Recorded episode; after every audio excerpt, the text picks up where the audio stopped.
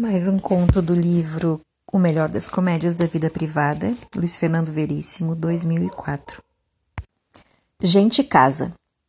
Existe gente casa e gente apartamento. Não tem nada a ver com tamanho. Há pessoas pequenas que você sabe só de olhar que tem dentro dois pisos e escadaria, e pessoas grandes com interior apertado, sala e kitnet. Também não tem nada a ver com caráter. Gente casa não é necessariamente melhor do que gente apartamento. A casa que alguns têm por dentro pode estar abandonada. A pessoa pode ser apenas uma fachada para uma armadilha ou um bordel.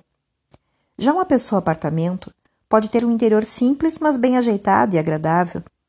É muito melhor conviver com um dois quartos, sala, cozinha e dependências do que com um labirinto. Algumas pessoas não são apenas casas, são mansões com sótão e porão e tudo o que elas comportam, inclusive baús antigos, fantasmas e alguns ratos.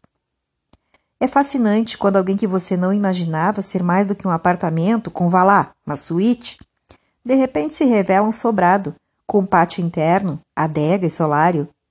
É sempre arriscado pré-julgar.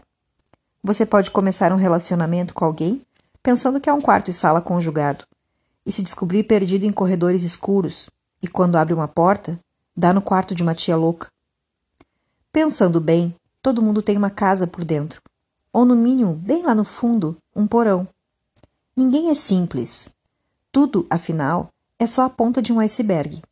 Salvo ponta de iceberg que pode ser outra coisa. E muitas vezes, quem aparenta ser apenas uma cobertura funcional com quarto, sala, lavabo e cozinha, só está escondendo suas masmorras.